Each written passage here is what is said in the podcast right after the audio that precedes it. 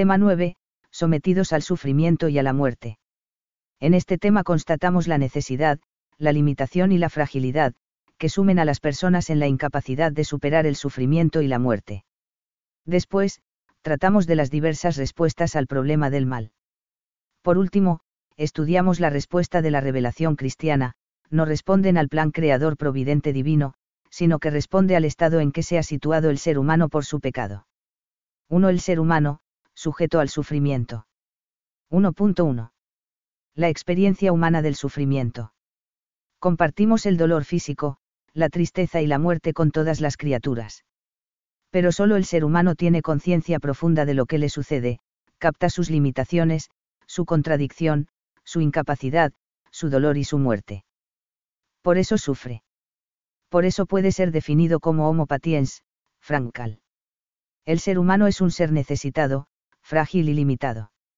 Es necesitado porque es imperfecto y aspira a una plenitud que no tiene. Es frágil, porque está expuesto a la destrucción y descomposición biológica, psicológica y moral.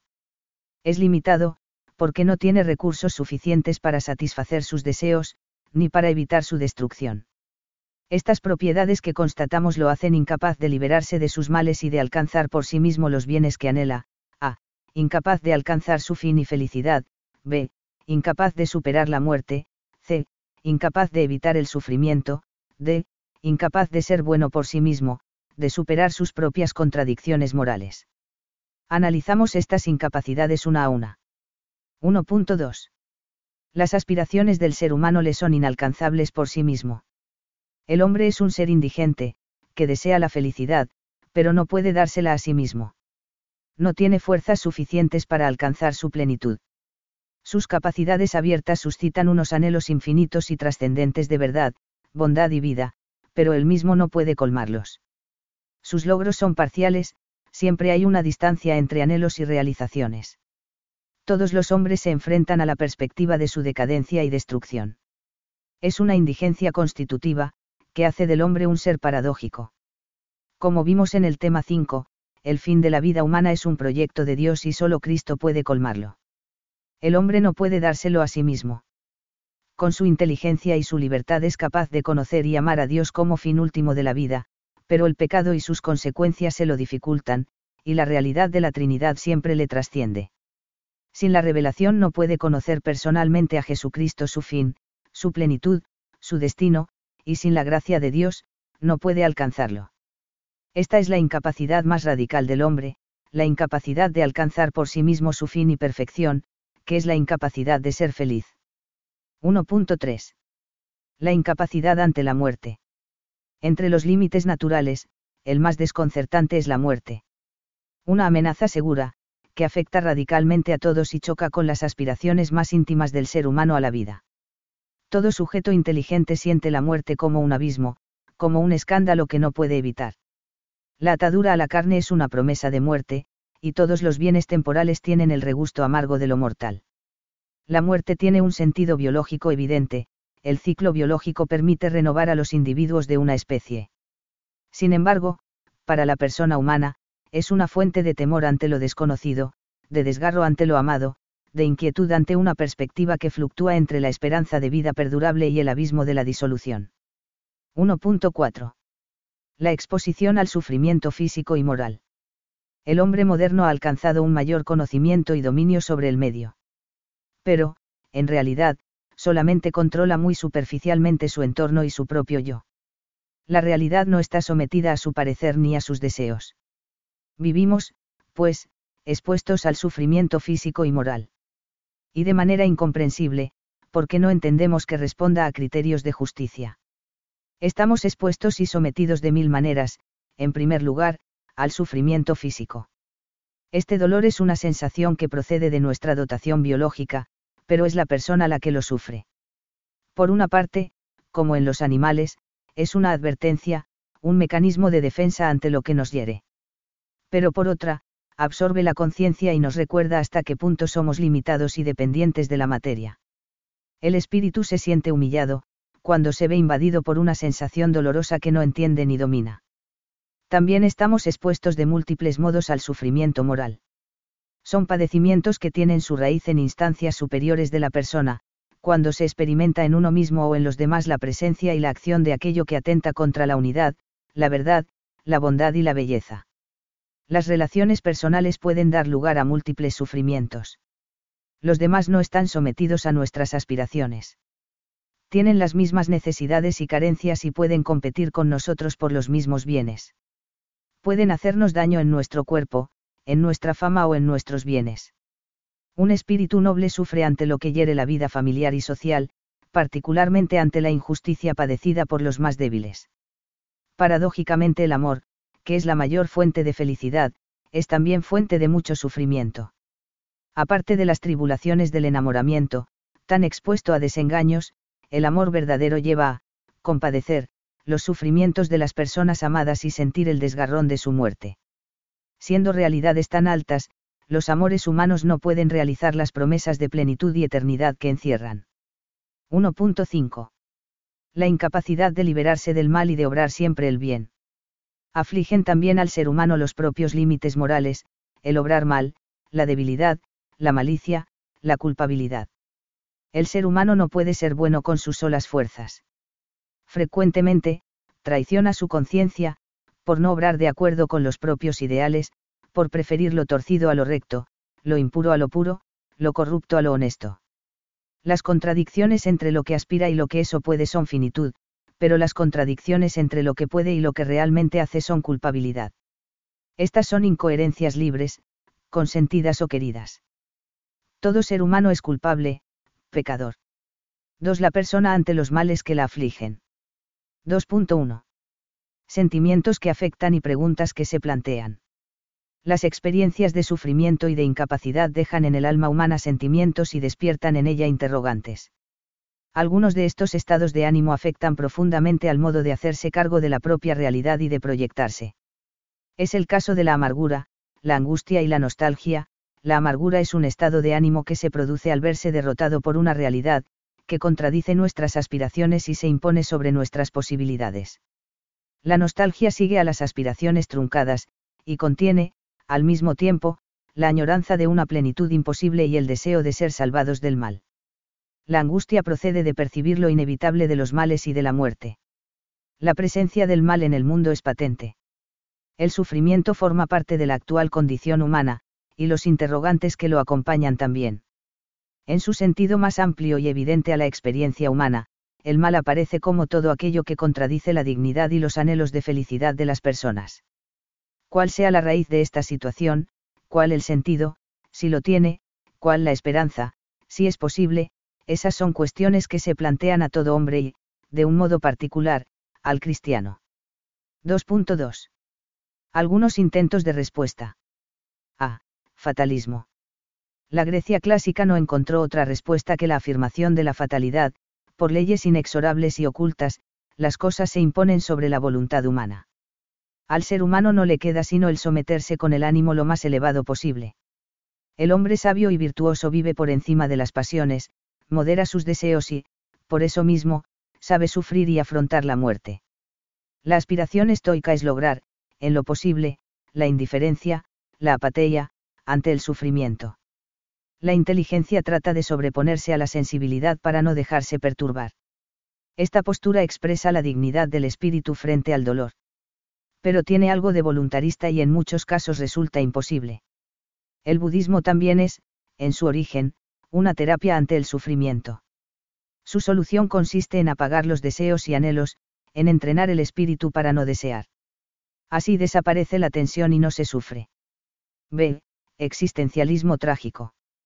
En el siglo XX, el heroísmo trágico griego es retomado por Nietzsche en el contexto nihilista relativista. Una vez que se ha negado a Dios y todo lo que precede y condiciona la libertad humana, esta ha de afirmarse como libertad absoluta. No hay que pedir ningún sentido al mundo porque no lo tiene, sencillamente, hay que aceptar que el hombre es un ser para la muerte, Sartre y Heidegger.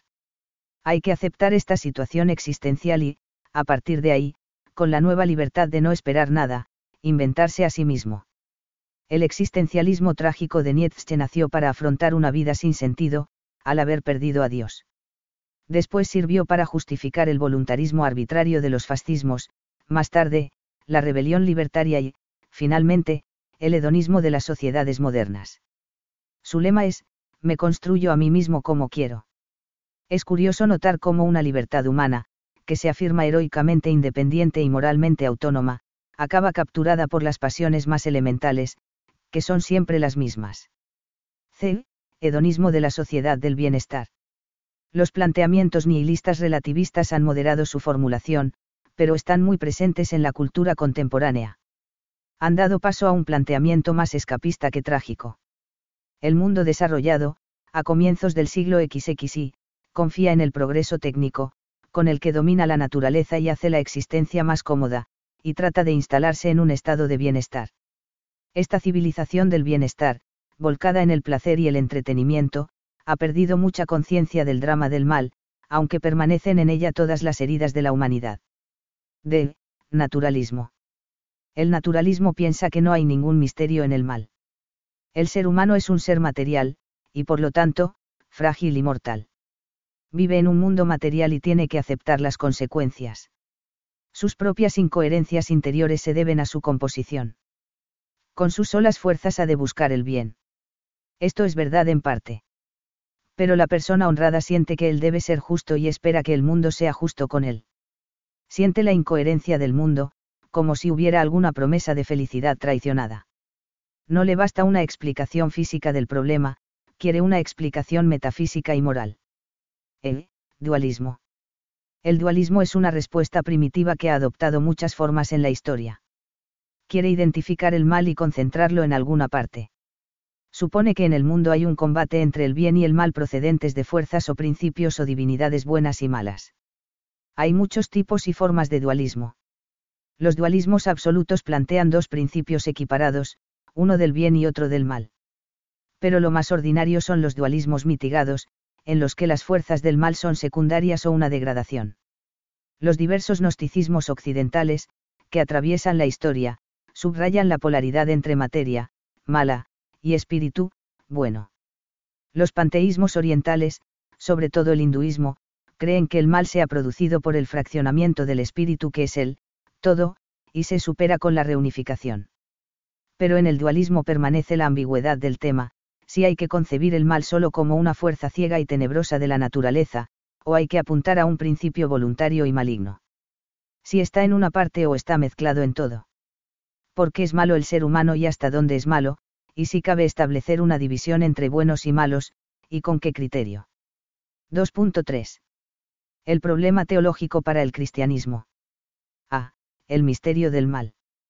El sufrimiento y la incapacidad para alcanzar el bien deseado plantean cuestiones al creyente. Hay una incoherencia en el mundo que requiere una explicación. Ha tenido que pasar algo para que un mundo creado por bueno por Dios no responda a los ideales de bondad, verdad y justicia. Y la única causa que puede introducir desorden en el orden de Dios es la voluntad libre de los ángeles y de los hombres. B. El mal físico, y el mal moral la tradición cristiana hizo un profundo análisis sobre la ontología del mal. Distinguió entre el mal físico o natural, que se padece como sufrimiento y pena. Y el mal moral, la culpa, el pecado, que es acción voluntaria y deficiente de la que es responsable el hombre. El verdadero mal es el segundo. Dios solamente puede hacer bien. El hombre es el único que, con su voluntad, obra mal e introduce mal en el mundo creado por Dios. El mal físico, es solo carencia o error. El ser humano puede sentir lo inoportuno, pero se produce por las mismas limitaciones de la realidad. No hace falta un principio del mal, para explicar el origen del mal físico en el mundo. El mal físico únicamente es mal en la medida en que afecta al hombre, en la medida en que se produce la incoherencia entre un espíritu que tiene aspiraciones de plenitud y un mundo que le hace sufrir. El mal moral, si necesita explicación, un principio no puede estar en Dios, sino en el mal uso de la libertad de las criaturas. Y a partir de ahí, del desorden moral introducido por el pecado, el mal físico se padece como un mal. Esta fue la crítica cristiana a la ontología del gnosticismo y del maniqueísmo. En ella destacó San Agustín. Pero el argumento está ya en San Gregorio de Nisa.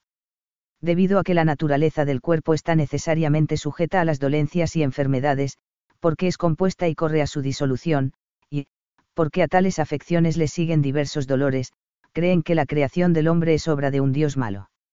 Y sin embargo toda maldad se caracteriza por la privación del bien, pues no existe por sí misma ni puede considerarse como substancia real. Efectivamente, fuera del libre albedrío, no existe ningún mal en sí mismo. Al contrario, si se le llama así, es por ausencia de bien. Ahora bien, de lo que no es substancia real no puede ser creador el que es creador de los seres reales. Dios es ajeno a toda causalidad del mal, pues Él es el Dios hacedor de lo que existe y no de lo que no existe, la Gran Catequesis, 7, 3 a 4. 3. El pecado como origen del mal. El, pecado original. 3.1.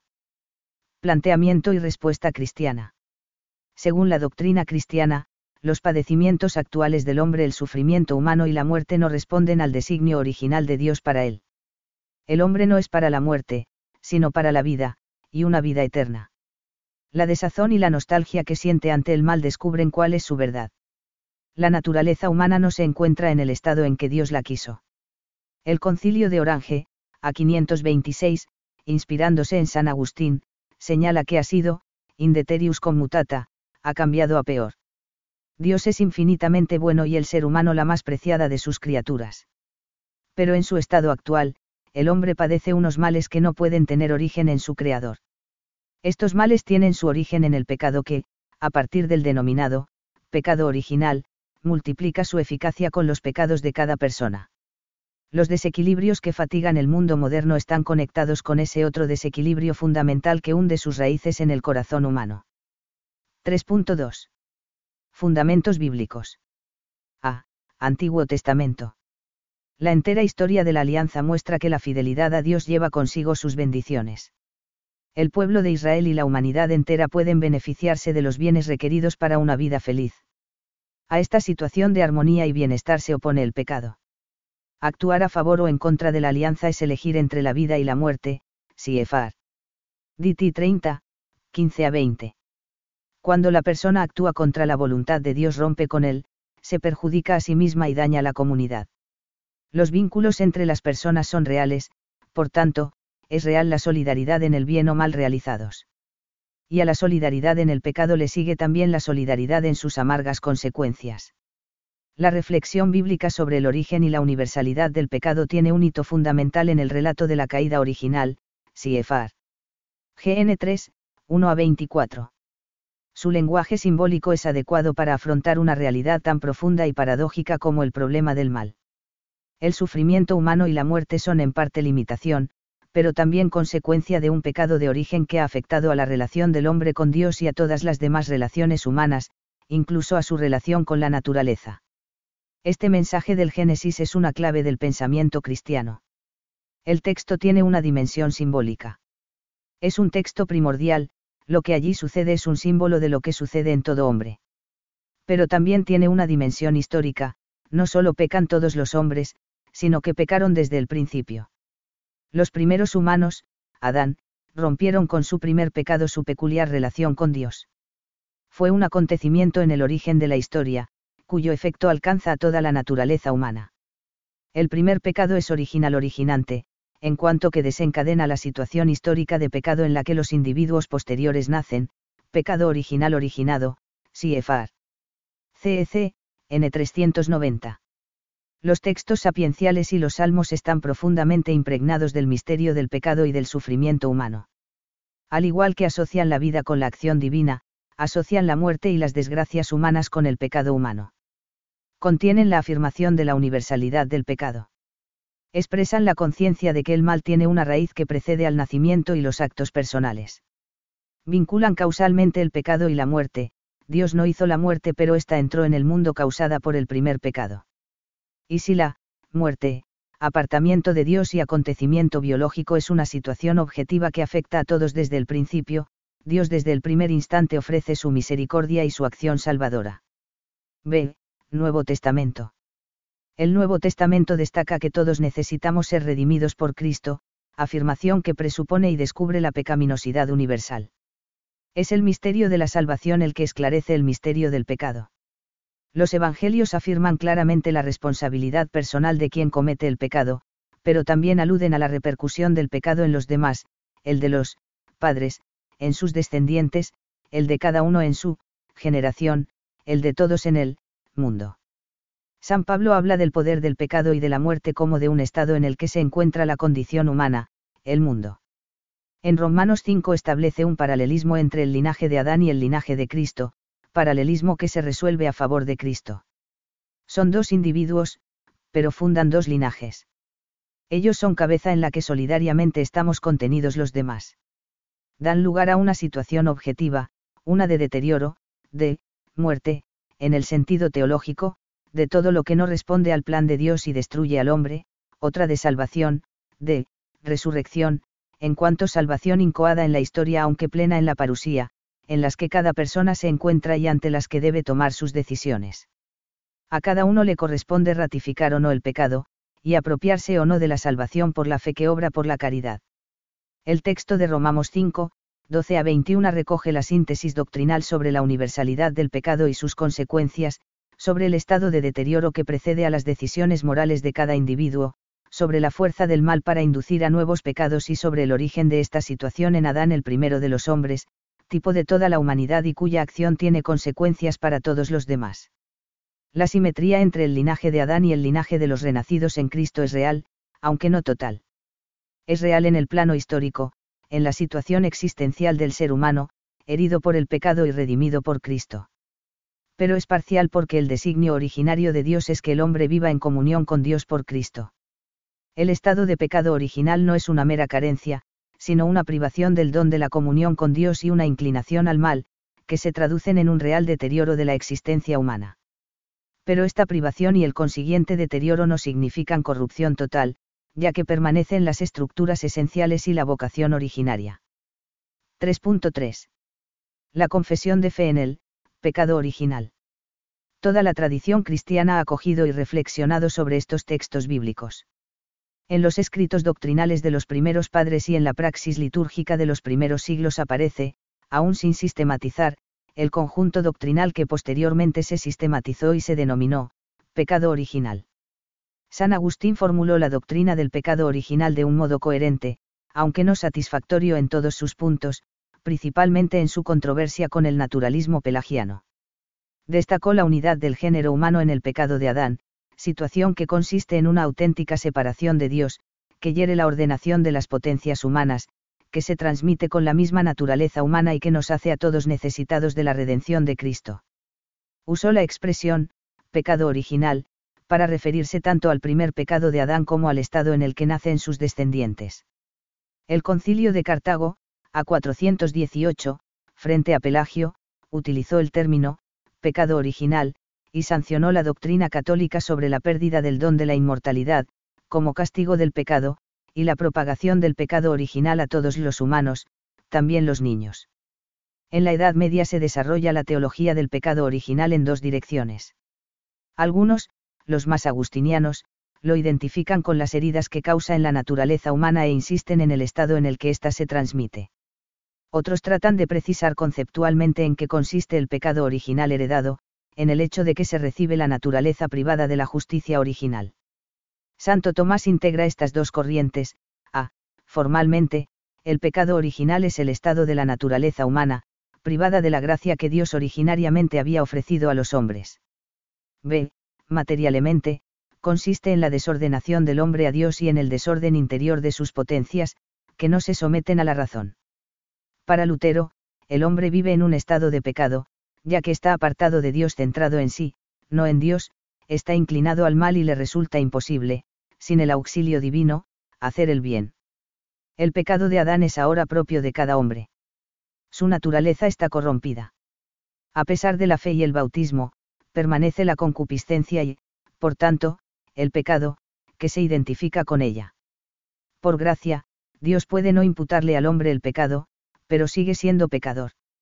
El concilio de Trento recogió los puntos dogmáticos fundamentales de la doctrina del pecado original y corrigió las desviaciones de su época en el decreto sobre el pecado original, SES. V. DS 1515. Sostiene que el pecado ha dañado, pero no ha corrompido la naturaleza humana. Frente a Lutero, afirma que la gracia bautismal elimina todo lo que es pecado, no solo deja de imputarlo. Y que la concupiscencia e inclinación al pecado, que de él procede y a él conduce permanece en el bautizado, pero no como pecado. La época contemporánea, impregnada del naturalismo de la Ilustración, encuentra difícil aceptar la doctrina del pecado original. Y tiende a reducir los males humanos a causas naturales, la incultura, ilustración, la perversión de la sociedad, Rousseau, o las profundidades del subconsciente, Freud. También algunos teólogos católicos han querido abandonar o reinterpretar la doctrina del pecado original.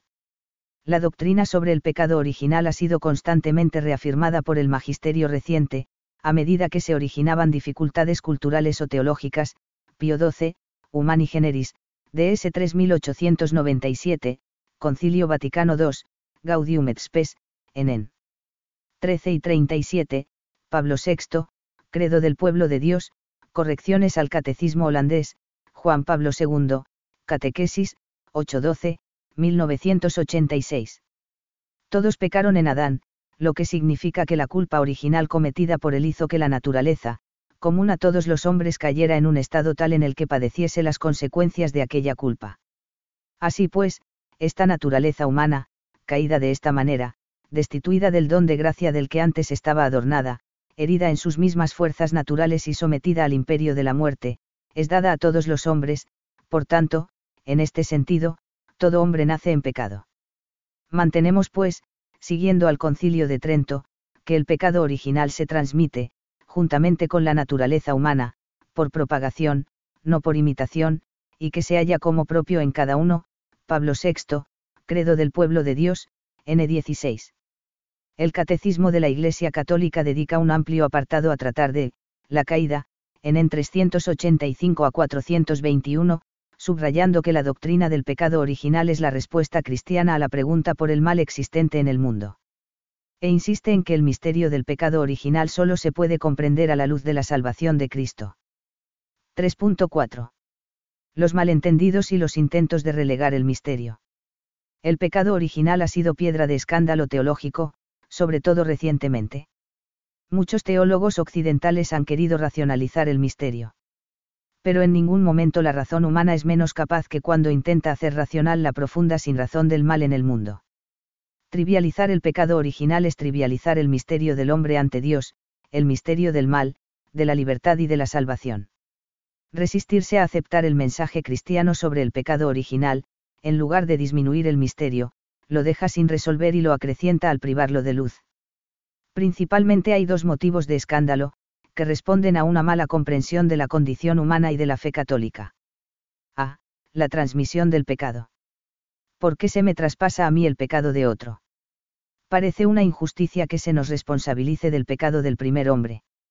Para responder hay que resolver varios malentendidos.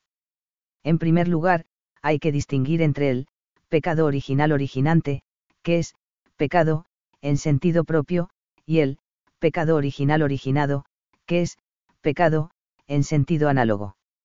El pecado original es propiamente, pecado, solo en el acto de quien inició la historia de pecado. En los demás, es una, situación de pecado, que lleva aparejadas unas consecuencias. En segundo lugar hay que constatar que todo el género humano es solidario con la condición del primer hombre. Las personas humanas han recibido una misma naturaleza humana y la participación en una única historia todo el género humano está implicado en el pecado de Adán. Además, desde la fe católica, siguiendo a San Pablo, la tradición cristiana ve una simetría. Hay dos linajes, el de la carne, de Adán, que origina una historia de pecado, y el del espíritu, de Cristo, que recapitula una historia de salvación. La unidad en Adán es el reverso de la originaria unidad en Cristo, de quien todos procedemos y a quien todos estamos orientados y ahora cada ser humano tiene que aceptar que está privado de la comunión con Dios y que está herido, tiene que aceptar que solo Dios es bueno y que Él solo puede llegar a ser bueno alcanzar su sanación y plenitud incorporándose a Cristo. No puede salvarse a sí mismo y necesita ser salvado por Cristo. B. La evolución y el origen del hombre. Aceptar la evolución puede plantear dos problemas, como puede haber un único pecado original de Adán si la humanidad puede provenir de la evolución de uno, monogenismo, o de un grupo de individuos, poligenismo. Y cómo conciliar la idea de la aparición gradual de la humanidad con un estado de justicia original, al comienzo. Por una parte, hay que tener en cuenta que nuestro conocimiento sobre el origen del ser humano es muy limitado. Es difícil datar y explicar el salto humano. Y que, aunque hoy en día tiene más fuerza el modelo saltacionista que el gradualista, y por tanto, el monogenismo que el poligenismo, esto no afecta a la verdad teológica, que designa, Adán, al principio de la humanidad. Por otra parte, hay que respetar la naturaleza del texto bíblico. En términos figurados y simbólicos habla de una relación única de Dios con la humanidad desde su origen, creada a su imagen y en una estrecha relación con Él. Esta peculiar relación de los primeros humanos con Dios, narrada en la Biblia con las imágenes del paraíso, y denominada después en teología, estado de justicia original, es la del plan original de Dios, que crea al ser humano ofreciéndole de hecho su amistad, en justicia y santidad. Quien cree que el mundo ha sido creado por Dios y aprecia la singularidad del espíritu humano, ha de reconocer que la condición espiritual del hombre se debe a que ha sido hecho a imagen de Dios, y ha de aceptar un salto, en el proceso evolutivo, por la intervención de Dios que crea el espíritu humano. Entonces notará la radical incoherencia de la dignidad y vocación de ese espíritu en el mundo con la situación actual en la que vive. Y percibirá las dimensiones de la ruptura caída original. Este es el camino que han seguido la escritura y la tradición de la Iglesia.